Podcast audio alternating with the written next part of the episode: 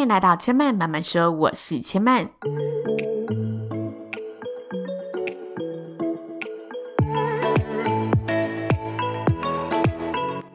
目前频道在 Apple Podcast、Spotify、KKBox 以及 Google Podcast 都听得到。喜欢的朋友，欢迎帮千嫚订阅并留言评论，让更多人可以认识千嫚慢慢说喽。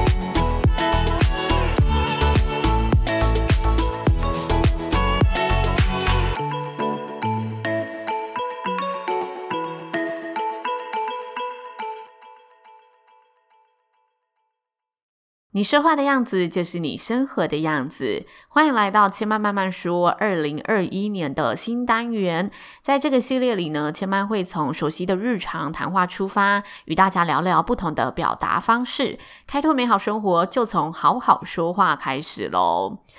今天的好好说话呢，千麦想要来跟大家聊聊，为什么有时候说话总是让别人找不到重点。甚至可以说着说着呢，自己也迷路了，忘记要说什么的情况。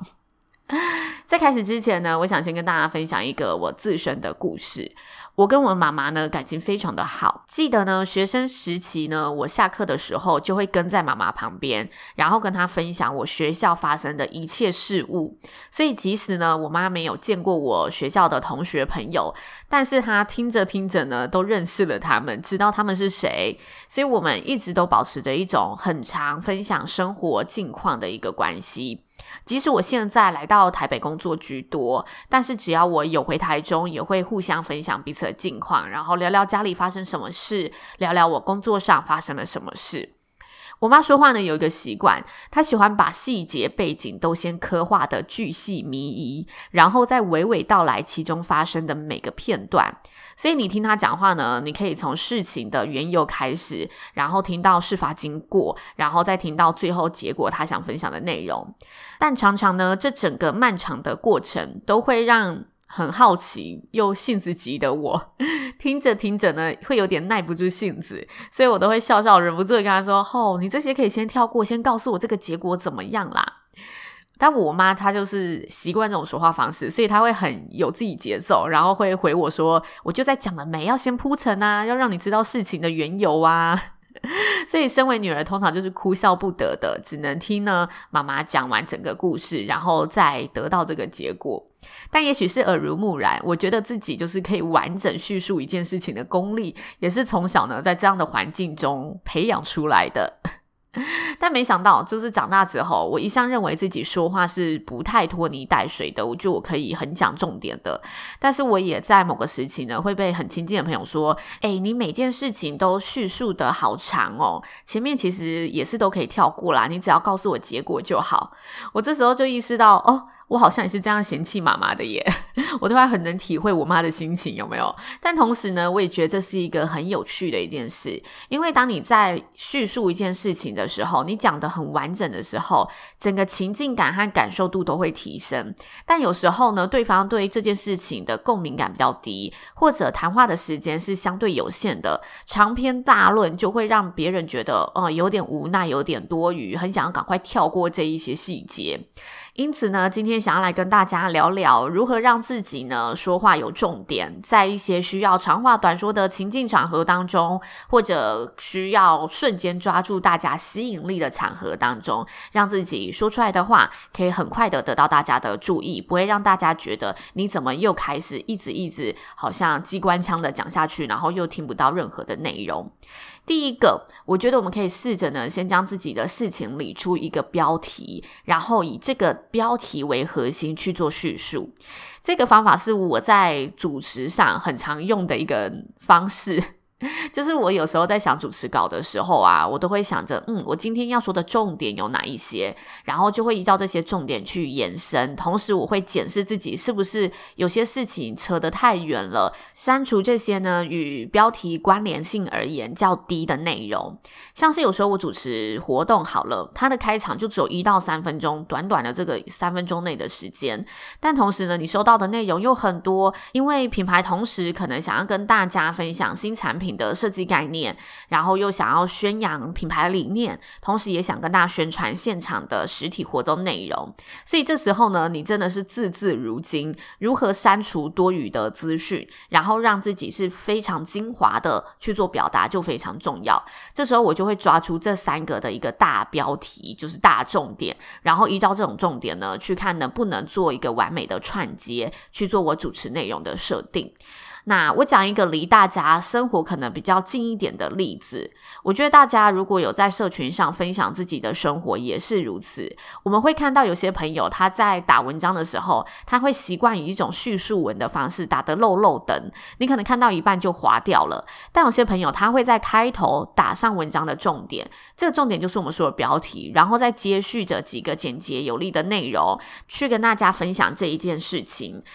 那通常呢，我们在看这一些内容的时候，除非这个朋友他本身真的是文笔相当的精彩，可以让我们就是看长篇不无聊，不然呢，我们通常会是把短则的先看完。长篇的很容易就是失去耐心，没有继续看下去了。所以这就跟说话一样，我们想要告诉大家一件事情，我们有时候可以先把重点精华告诉大家，然后后续的内容也试着紧扣着这个重点，紧扣着这个标题去做叙述。这是我觉得可以让自己，如果你在有限的时间内需要表达得很精准，去做一个练习的方式。那第二个呢，是我觉得我们可以多多少少避免一些流水账的。说话方式少一点聚焦自己感受的成分，这种时候啊，我觉得是我们在分享一些事情，然后我们很希望对方为你评评理，或者你心里很期待对方也可以跟你一样感同身受的时候，我们就会很容易去叙述很多自己的感觉，所以我们会很去强调自己的感受。那也举个例跟大家分享。我可能今天想要跟朋友说，我今天过得超级不顺利的，以流水账的方式，然后以嗯聚焦自己感受成分的方式去说，我可能就会说，哦，我今天出门就塞车了，然后嗯早餐店阿姨一直帮我餐点，忘记，我已经提醒她三次了，她就一直坐下一位，不知道为什么就是转过身就会忘记我的早餐，害我买早餐等超久的，赶不上原本搭公车的这个班次，然后我抵达公司其实也才不过迟到两分钟而已，就被扣钱，刚好我这个月业绩还没有达标，但明明还有大半个月，然后开会就被主管说，你业绩还没有达标，怎么敢迟到？主管今天好像吃了炸药一样，火气不知道为什么很大，什么事情都看不顺眼。今天其实是我进公司以来第一次迟到，诶，他竟然在会议上就跟我通牒说，呃，我再迟到一次，今年年终的考核就确定无法加薪，是有没有那么严重？觉得他根本就是自己心情不好，在那边呃管员工，在那。边针对我，我真的觉得自己非常非常的可怜。同样的事件，这个是一个流水账的叙述方式，而且我们讲了很多补充的讯息去告诉对方，嘿，主管就是怎么样，主管就是怎么样，我今天多衰都是别人的原因。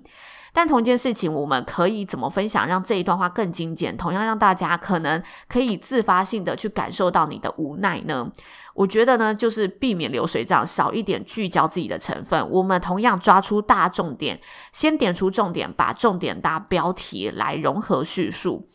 像是我们就可以说。今天是我工作一年半以来第一次迟到，没有想到主管却对我发出最后通牒，跟我说如果再迟到一次，今年就无法加薪。我真的觉得心情超级无奈的，就是人偶尔都会迟到嘛，而且我今天迟到也完全是个意外，我自己也觉得很委屈。听完两种版本，大家觉得哪一种可以让朋友比较快速接收到你委屈的心情呢？我觉得是第二个，因为感受始终是自己的。有时候我们叙述太多的感受，反而会模糊了聆听者对世界去产生直接反应的一个情绪。因为我们通常都会想要透过自己的加强叙述，让他感受到你其实是多么难过的、多么伤心的，还是多么生气的。但其实最好的感同身受是让他自己产生连结，所以最好产生连结的方式就是说出那一个最重要的部分，那通常也是最有说服力的部分，可以让他直接的感受到，哦，你今天真的是，哦，主管怎么这样子，他自己就会产生这一些的延续了，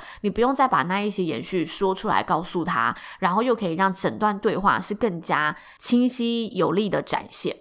这是第二个，我觉得也可以拿来使用的方法。那其实我觉得很多时候啊，我们说话抓不到重点，是因为我们自己脑海中的逻辑思绪还很乱，还没有整理好，所以自然我们说话的时候就会显得好像很碎片化，或者是呃一不小心就又讲去旁边的岔路了。所以训练自己表达的逻辑能力，我觉得也是很重要的一个重点。至于怎么训练，我个人是认为。写写文章或者看书都是很好的方式。那阅读是一种习惯，所以如果大家平常没有习惯阅读的，我就让自己习惯呢去做一些可能短文的一些练习，都是很棒的方式。其实我觉得我们在嗯、社群上发文章的时候，也都是一种短文的练习，因为你必须思考要怎么样才可以完整又到位的把这句话说出来。尤其在社群上，你的用字遣词都是嗯、不像说话，我们可以这么。么随性，因为你就是抛出去就是抛出去了，然后你也会希望更确切的讲出你心情跟感受嘛，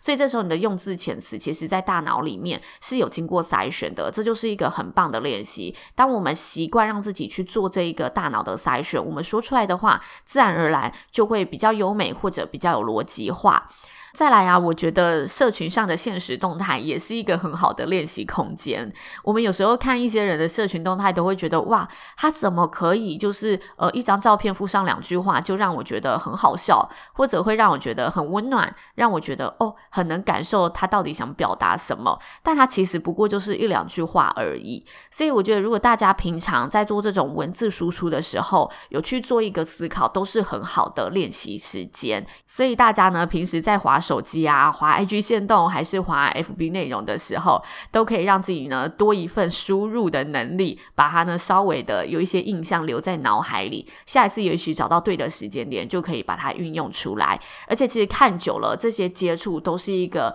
很好的吸收跟学习的过程。当然，你要让自己接触的东西是值得学习的，所以你看的内容可以去追踪一些你觉得他也许文笔很美的一些你喜欢的网络作家，或者是你觉得他常常就是很幽默、发言都很有趣的一些名人。我觉得这都是很好的一个日常的吸收。那千万发现呢，好好说话，好好生活这一系列虽然才做第四集，但得到的一个。回应留言量还蛮大的，我累积到一个量，适合做主题的内容，我会拿出来做主题。那如果是比较 case by case 比较个案的那种东西，我可能会在五集或者十集为一个单位，就是量体足够为一个单位来开设一个单集，跟大家聊聊。就你碰到这个情况，我自己的想法是怎么样？但说话这真的没有一定的标准答案。我们能聊的是，我觉得我自己在生活上会怎么应用，然后也想跟大家做一个交流。那大家也有给我一些蛮棒的回馈，我也很谢谢大家的留言。那目前呢，千嫚慢慢说的节目在 Apple Podcast、Spotify、KKBox 以及 Google Podcast 都听得到。喜欢的朋友也欢迎您，邀请您到 Apple Podcast 上呢，帮千嫚打五颗星，留言评论一下喽。千嫚慢慢说，今天就说到这里了。如果喜欢的话，不要忘记在现在收听的平台上帮千嫚按个订阅键，也欢迎大家下次再来听我说喽，拜拜。